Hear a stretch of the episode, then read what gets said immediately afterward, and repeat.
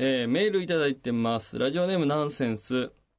男性なら必ず一度は直面したことのある問題だと思うのですが、えー、王子型、大型の洋式便座で用を足すとき、もし自分の一物が勃起していた場合、一物を便座の上に乗せて用を足すのか、えーもしくは一物を無理やりその王子型の下に押し込めて用を足すのか、一体どういうスタイルが正解なのでしょうかというね。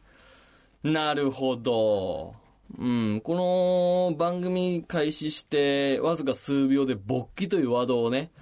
読んでしまったことは大変深くお詫び申し上げますが、確かにね、これは結構重要な問題で、もともと便座っていうのはあの大型、大字型と U 字型という2種類あるんですけど、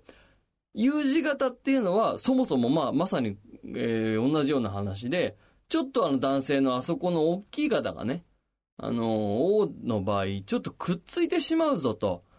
いうことで、じゃあ U を作ろうってことでできたものなんですよ、もともと。そうなんです。えー海外で、アメリカだったかな？うん、が初なんですけど、えーそういうことでできた U 字便器ですけども、最近は暖房便座、温水洗浄便座の普及によってどんどん、えー減少していって、で、あと U 字型の便座っていうのは、あの、設置がしやすいということで、えー普及したという、まあ、それ、できたのはそういう理由もあったんですけども、普及した背景には最近このマンションも、えーユニットバスだったり狭かったりとか、えーなかなかね、えー広い土地がないところに建ってる建物もいっぱいありますね。そういう時は、えー大型よりも U 字型の方が設置の方がしやすいぞということで普及をどんどんしていったんですがね。最近もあの、そういうやっぱり便座自体がいろいろ電子機器が入ったりとか、温まったりとかいろんな機能がつくことによってやっぱり電熱線をこう入れるにあたって U 字型よりも大型の方が入れやすいので、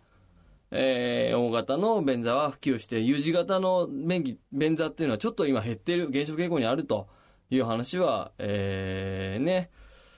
聞いていますけどもまあ確かにこれね一物がちょっと大きくなっちゃってだからナンセンスのねそもそもの俺は大きさを知らないからさ、お前が勃起してどのぐらいなのかとかを具体的にアドバイスできませんよ。するつもりもありませんし。うん、でも、そういった意味じゃこれは、えー、お悩みとしては正しいんですが、まず、今こう座ってる状況だと思うんだよね。うーん、で、上に乗せて用を足すっていうのは衛生的に考えたらあんま良くない気もするんだけど下に押し込めるっていうのもそのなんつうの？押し込める時に下についちゃったりしたらそれはそれで衛生的に良くないのでなんかこううまく手でカバーしてもらうしかないないんだろうけどな。うんまああとは便座にシートをね今つけるとかですかねまあ U 字型の便座をね、どうしても毎回取りに行くために勃起しちゃうんであれば、もう U 字型を 買ってもらうしかないですけども。まあ、歴史的にそういう背景がああるっていうことを、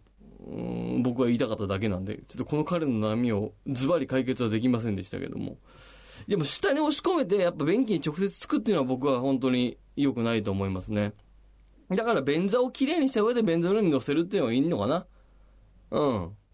どっちか、まあ、消去法になりますけども。で、あんまりそのなんか、ギンギンに勃起してる時に、